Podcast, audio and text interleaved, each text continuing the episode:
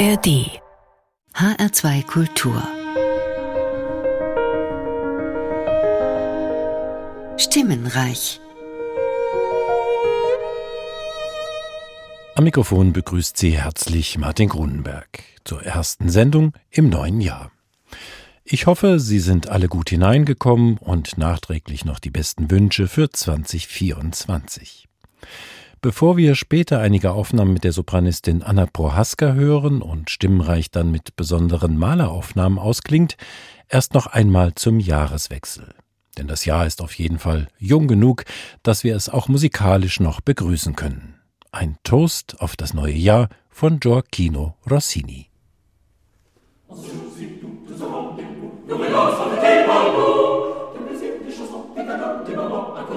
Et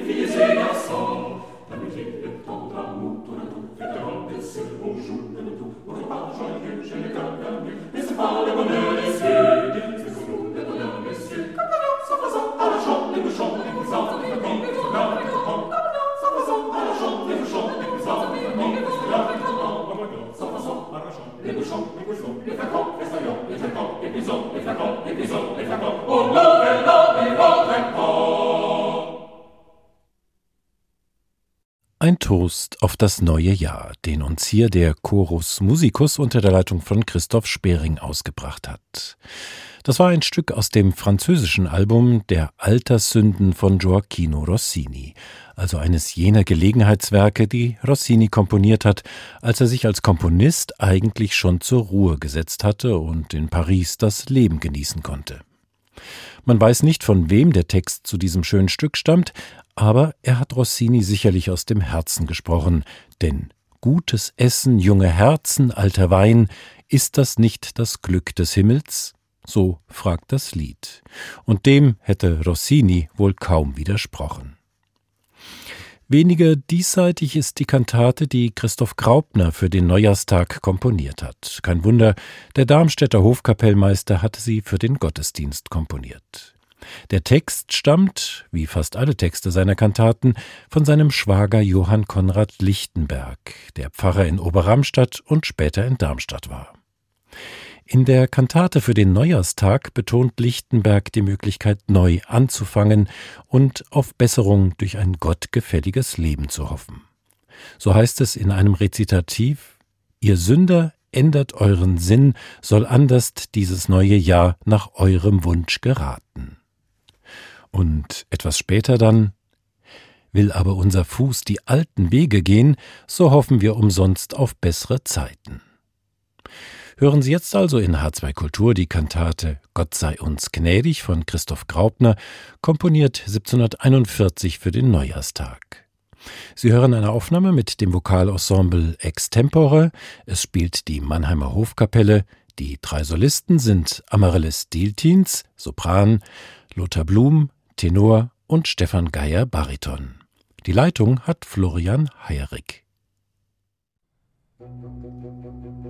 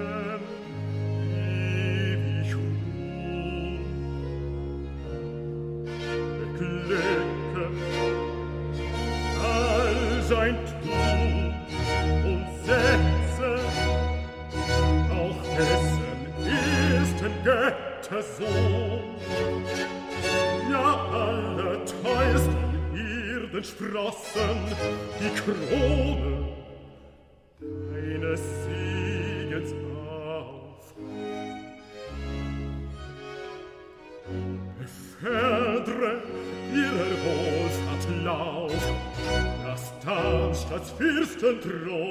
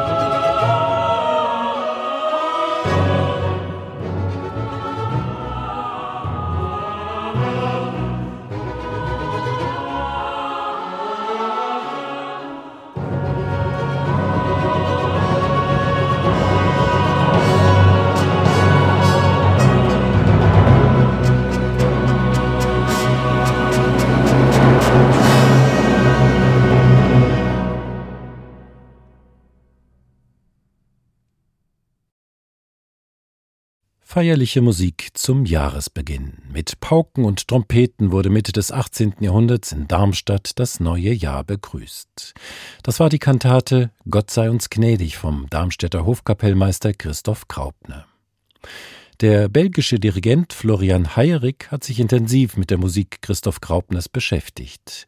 Die Neujahrskantate haben Sie unter seiner Leitung gehört, mit den von ihm gegründeten Ensembles Extempore und der Mannheimer Hofkapelle. Drei Solisten haben mitgewirkt: Amaryllis Dieltins, Sopran, Lothar Blum, Tenor und Stefan Geier, Bariton. Stimmenreich in H2 Kultur. Und wir bleiben noch bei der Musik von Christoph Graupner, der ja eigentlich Thomaskantor in Leipzig werden sollte, doch der Landgraf ließ ihn nicht ziehen, so dass das Amt schließlich an Johann Sebastian Bach ging. Vor 300 Jahren hat Bach in Leipzig seinen ersten Kantatenjahrgang komponiert, ob man an dieses Jubiläum wohl auch denken würde, wenn Graupner die Stelle angetreten hätte? Kontakt zur Thomasschule hatte Graupner, denn er war zum Studium nach Leipzig gegangen und hatte Unterricht bei Johann Kuhnau, dem damaligen Thomaskantor. Christoph Graupner ging dann als Cembalist an die Oper nach Hamburg, wo ein gewisser Georg Friedrich Händel Geiger im Orchester war und Graupner konnte sich an der Gänsemarktoper dort auch schon als Komponist hervortun. Seine Oper Dido, Königin von Karthago, kam 1707 in Hamburg zur Aufführung. Interessant ist, dass Graupners Singespiel, wie es auf dem Libretto heißt, überwiegend auf Deutsch verfasst ist, dass es aber 16 Arien gibt, die auf Italienisch gesungen werden. Diesen Sprachenmix erleben wir jetzt in den zwei Arien, die Sie jetzt mit Anna Prohaska hören. Zunächst heißt es im Rezitativ aus dem zweiten Akt, der Himmel ist von Donnerkeilen schwer. Dido klagt hier Amor an, der für ihr Leid verantwortlich ist und ihr Todesstricke wirke. In der direkt anschließenden Arie ist es dann Cupido, der Dido den vermeintlichen Tod bringt. In dieser Zusammenstellung folgt dann gleich noch eine Arie aus dem ersten Akt, in der wiederum das Wetter mit dem Empfinden der Opernfigur gleichgesetzt wird. War es erst ein Gewitter mit Donner, ist es dann, wieder auf Italienisch, ein Sturm, der zeigt, wie sehr Dido durch ihre Gefühle aufgewühlt ist. Agitato da tempeste. Hier sind Anna Prohaska und Il Giardino Armonico.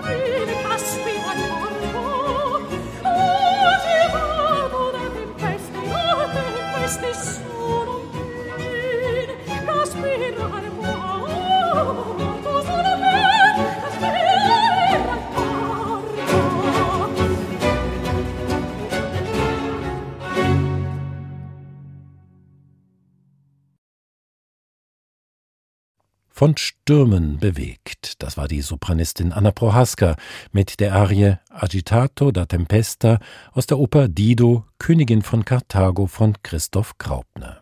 Eine typische Tempesta-Arie, in der der Sturm eine Metapher für die aufgewühlten Gefühle sind, in diesem Fall von der Königin Dido, die in Aeneas verliebt, aber immer wieder von Zweifeln geplagt ist.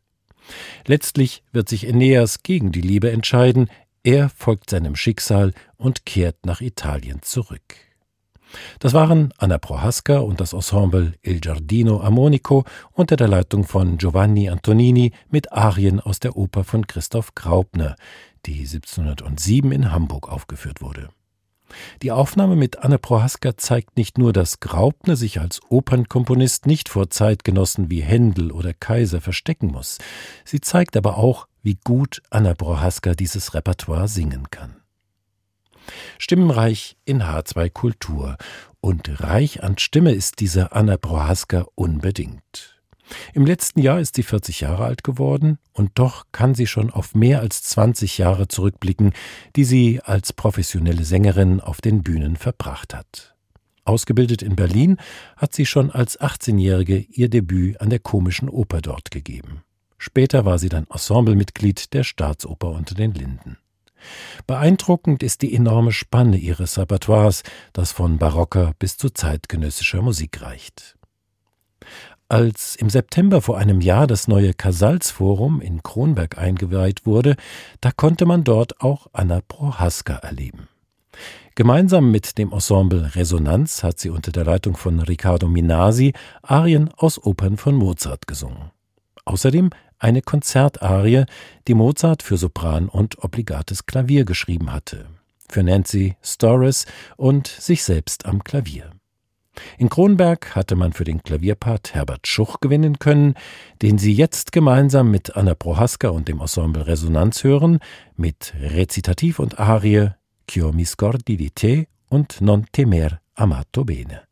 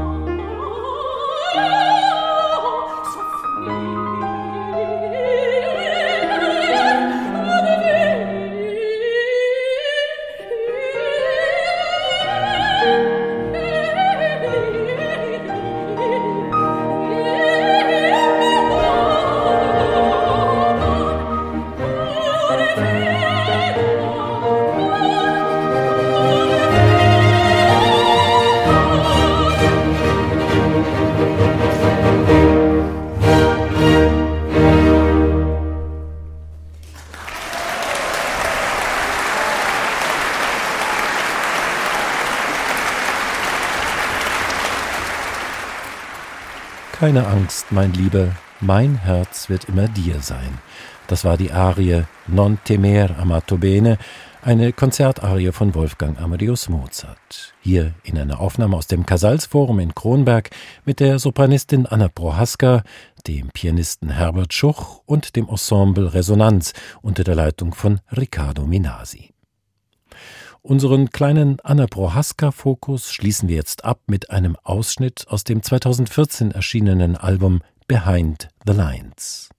Hinter den Linien, damit wurde der Katastrophe gedacht, die 100 Jahre früher begann, der Beginn des Ersten Weltkriegs. Musik zwischen Krieg und Frieden hatte Anna Prohaska hier zusammengestellt. Wir hören jetzt in Stimmreich noch das Lied des Klärchen aus Goethes Egmont, das Ludwig van Beethoven vertont hat. Die Trommel gerühret. Die Trommel gerühret, das Pfeifchen gespielt, mein Liebster gewaffnet, dem Haufen befiehlt, die Lanze hochführt, die Leute regiert, wie klopft mir das Herz, wie quillt mir das Blut. O, hätt ich ein Wämslein und Hosen und Hut, o, hätt ich ein Wämslein und Hosen und Hut.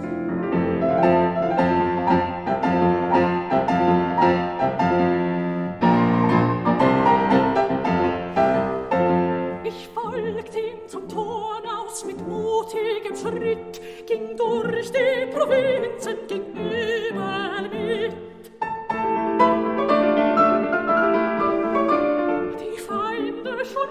weichen wir schießen da drin. Welch Glück, sondergleichen ein Mannsbild zu sein. Welch Glück, sondergleichen ein Mannsbild zu sein. Ein Mannsbild zu sein.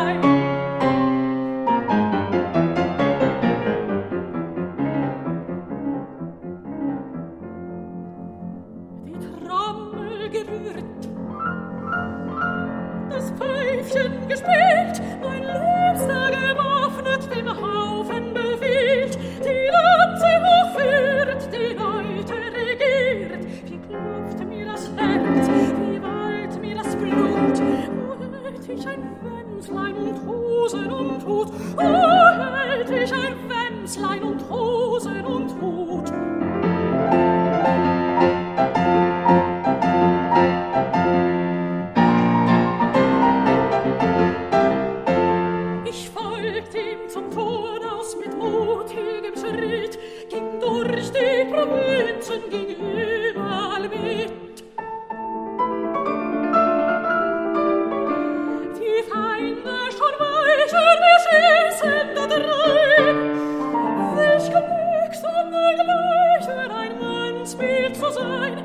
Welch Glück, sondergleichen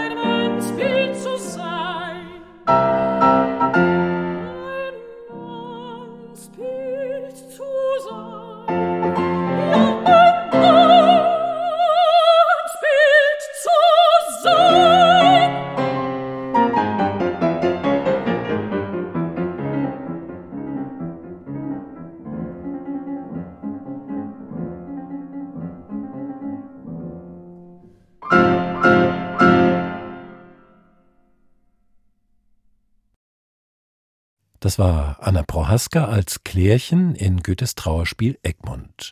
Ludwig van Beethoven hat das Lied vertont, Erik Schneider war der Pianist. Mit Musik von Ludwig van Beethoven geht es jetzt auch gleich weiter in H2 Kultur Stimmenreich, aber wir wechseln das Stimmfach. Von der Sopranistin kommen wir nun zum Tenor und zu einem Tenor, der morgen seinen 70. Geburtstag feiern kann. Die Rede ist von Peter Seifert, der aus Düsseldorf stammt und dem es dann von Berlin aus gelungen ist, eine internationale Karriere zu starten.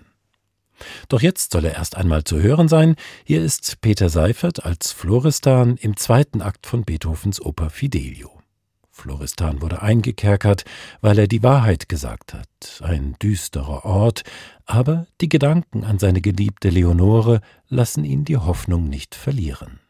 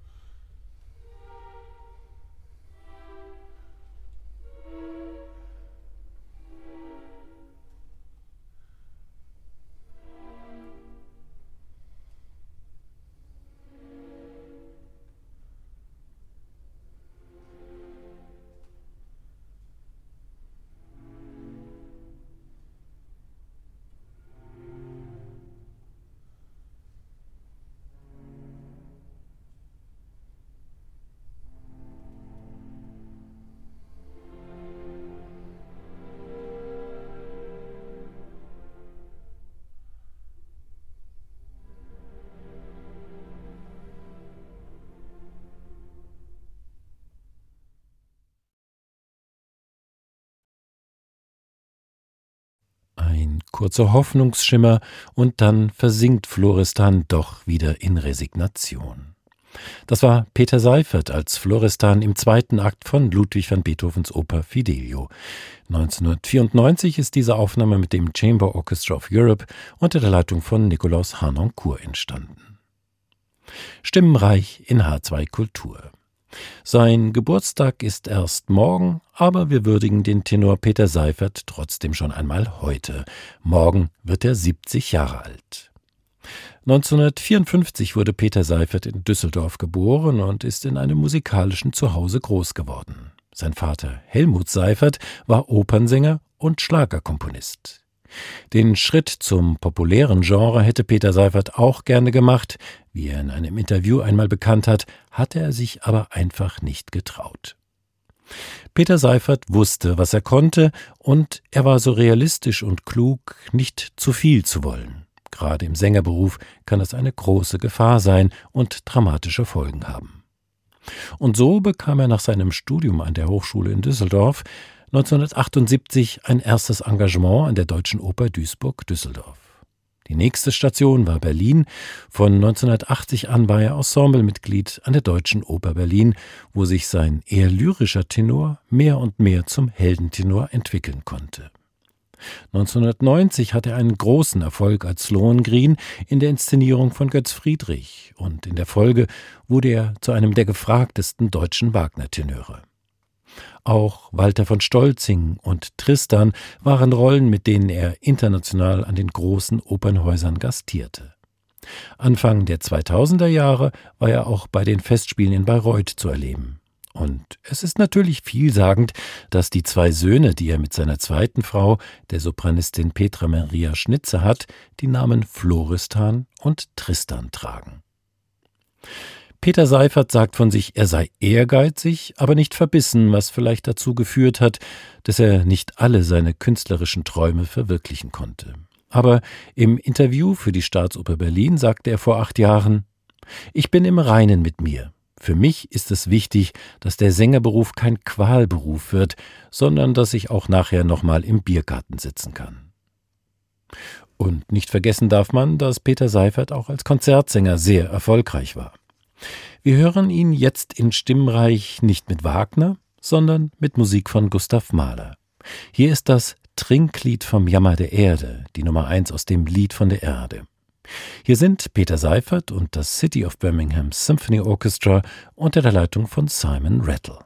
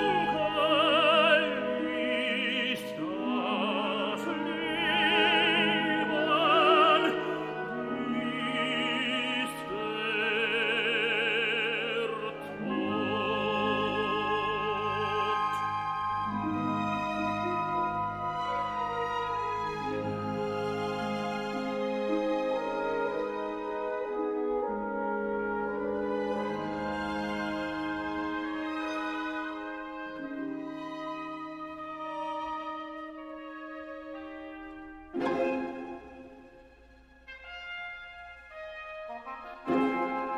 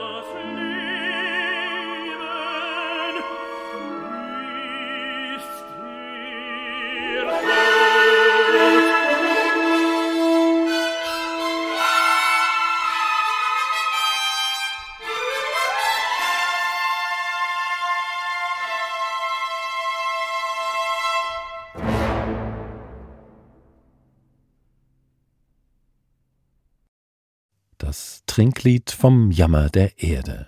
Gustav Mahler hat Nachdichtungen chinesischer Lyrik von Hans Bethke vertont. Das war die Nummer eins vom Lied von der Erde, 1995 entstanden mit dem City of Birmingham Symphony Orchestra unter der Leitung von Simon Rattle. Und mit dem Tenor Peter Seifert, der morgen am 4. Januar seinen 70. Geburtstag feiern kann. H2 Kultur. Unser Stimmenreich soll heute mit Musik von Gustav Mahler ausklingen, allerdings ist es Musik, die eine doppelte Metamorphose durchgemacht hat. Mahler selbst hat zwar bei seinen großen Werken auch Chöre eingesetzt, aber er hat nicht für Chor a cappella geschrieben. Der Sänger, Chorleiter und Redakteur für Neue Musik Clytus Gottwald hat sich damit nicht abgefunden, sondern mutig die Musik Mahlers in den Klang eines vielstimmigen Chors übersetzt. Nach dieser Metamorphose, die schon ein leuchtend schönes Werk hervorgebracht hat, kam es dann noch einmal zu einer Verpuppung. Denn nun ist dieses Chorwerk mit einer einzigen Stimme zu hören. Das heißt, in diesem Fall ist es ganz allein Theresa Klose, die dieser Musik ihre Stimme geliehen hat. Die zwei blauen Augen von meinem Schatz, eines der Lieder eines Fahrengesellen von Gustav Mahler, klingt dann so. Die zwei blauen Augen.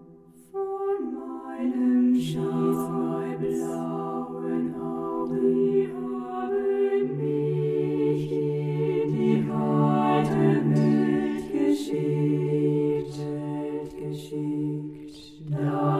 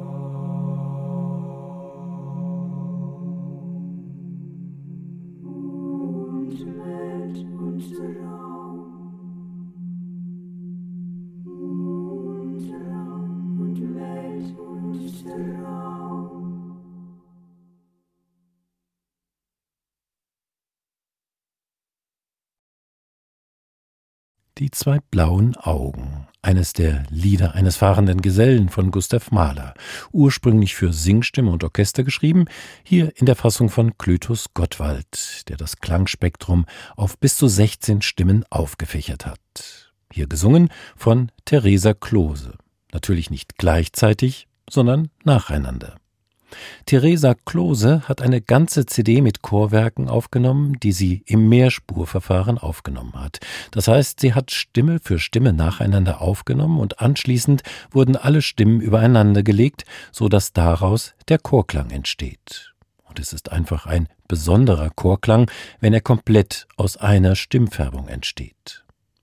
Entstanden ist die Idee in Corona-Zeiten, als besonders Sängerinnen und Sänger sehr eingeschränkt waren. Für Theresa Klose, die gerade ihr Gesangsstudium in Köln abgeschlossen hatte, war das Mehrspurverfahren ein Ausweg, wenn natürlich auch kein Ersatz für das Singen im Chor oder auf der Bühne. Sie selbst sagte, ich war begeistert von den Möglichkeiten, die sich durch dieses technische Verfahren ergeben. Zugleich Sängerin, Chorleiterin, Arrangeurin und Produzentin zu sein, ist eine Bereicherung für meine musikalische Arbeit. Und Theresa Klose hat dieses Verfahren wirklich gut und wirkungsvoll genutzt. Sie hat noch Änderungen an den Chorsätzen von Glytus Gottwald vornehmen müssen, denn die Bassstimmen konnte sie dann doch nicht selbst singen. Aber auch das ist ihr sehr gut gelungen. Deshalb soll zum Schluss von Stimmenreich jetzt auch noch das berühmte Adagetto aus der fünften Sinfonie von Gustav Mahler zu hören sein, Orchestermusik, die Clytus Gottwald in 16-stimmige Chormusik verwandelt und dafür einen Text von Josef von Eichendorff verwandt hat. Theresa Klose singt Im Abendrot.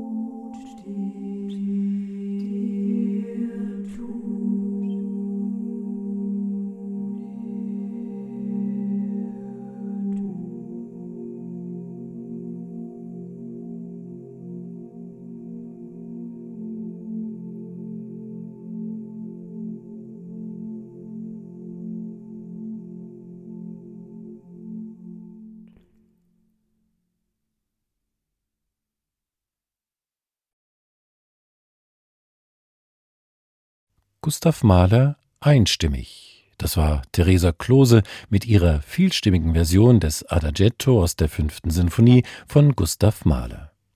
Im Mehrspurverfahren hat sie den Chorsatz von Clytus Gottwald aufgenommen, mit einem beeindruckenden Ergebnis, wie ich finde. Das war Stimmenreich in H2 Kultur. Bis zur nächsten Sendung dauert es ausnahmsweise drei Wochen. Am 24. Januar geht es dann unter anderem um Chormusik von Francis Poulenc. Am Mikrofon war Martin Grunberg. Bis zum nächsten Mal. Mehr Podcasts zu unterschiedlichen Musikstilen und Themen gibt es jederzeit in der App der ARD Audiothek.